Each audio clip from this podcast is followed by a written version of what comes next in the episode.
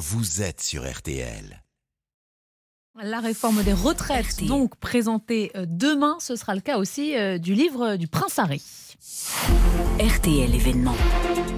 Et c'est l'événement ce soir sur M6, les confessions justement du prince Harry à la veille de la sortie de ce livre euh, intitulé Le suppléant.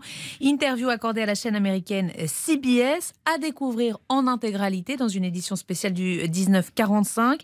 Et RTL vous en dévoile ce matin quelques premiers extraits. Bonjour Sophie Orange. Bonjour à tous. Euh, vous avez regardé l'intégralité de cette interview. Que faut-il en retenir? Écoutez, on assiste en fait aux confessions d'un homme blessé qui éclaire son parcours. Harry, cinquième dans l'ordre de succession au trône britannique, a jamais finalement un l'ombre de son frère et surtout marqué à vie par la mort de sa mère Diana à Paris le 31 décembre 97. L'interview commence d'ailleurs par ça. Harry explique que son père vient le réveiller ce matin-là. Il est en vacances avec William à Balmoral en Écosse. Charles vient donc le voir. Il lui met la main sur le genou et lui annonce la terrible nouvelle mais il ne prend pas Harry dans ses bras, pas de, pas, de câlin, pas d'émotion. Il lui dit simplement ça va aller. Sauf que non, j'étais en état de choc, dit Harry, qui ne s'en remettra jamais. Il est incapable de verser une larme. Il est encore très surpris lorsqu'il regarde les images de lui, son frère et son père à la rencontre des dizaines de milliers de personnes venues déposer des fleurs devant Buckingham Palace après la mort de sa mère. Je trouve ça bizarre. Je vois mon sourire, celui de William, alors qu'il y avait beaucoup de larmes. Je me demandais pourquoi les gens avaient les mains mouillées. En fait, ils essuyaient leurs larmes. Et quand le cercueil de ma mère est allé en terre, là, pour la première fois, j'ai pleuré. La seule et unique fois, parce que pendant très longtemps, j'ai refusé d'admettre qu'elle était partie. Je pensais qu'elle allait nous appeler, qu'on irait la voir. Et ce déni a duré des années et des années, jusqu'à ses 23 ans. Harry explique qu'il a cru que Diana était encore en vie. Il vient à Paris pour la première fois en 2008. Il dit à son chauffeur Je veux aller sous le tunnel où ma mère est morte. Il refait donc le trajet en voiture à la même vitesse qu'à l'époque pour comprendre ce qui s'est passé. J'aurais aimé pleurer, explique Harry sur CBS, pour prouver à ma mère qu'elle me manquait. Dans cette interview, le prince Harry évoque également euh, Camilla, la deuxième femme de son père.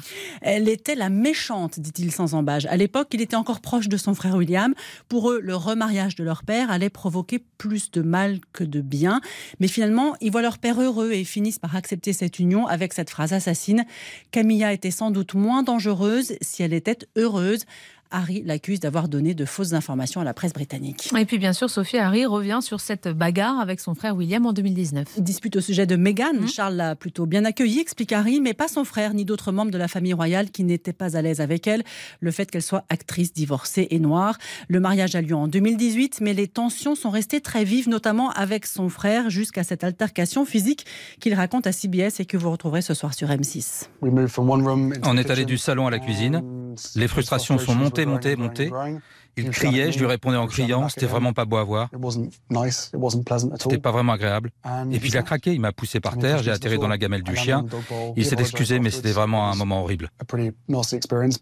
Meghan a très mal vécu cette dispute, sous pression, critique constante. Elle a pensé au suicide pendant l'hiver 2019, dit Harry, qui explique qu'après avoir perdu sa mère, il ne voulait pas perdre la femme de sa vie. Il refuse que l'histoire se répète, d'où leur départ pour euh, s'installer aux États-Unis en mars 2020. Autre moment fort, la mort de la reine il y a quelques mois. Lorsque la reine Elisabeth vit ses dernières heures, c'était le 8 septembre dernier. Les membres les plus proches de la famille royale montent dans un avion, une quinzaine de personnes en tout, mais pas Harry. Je n'ai pas été invité.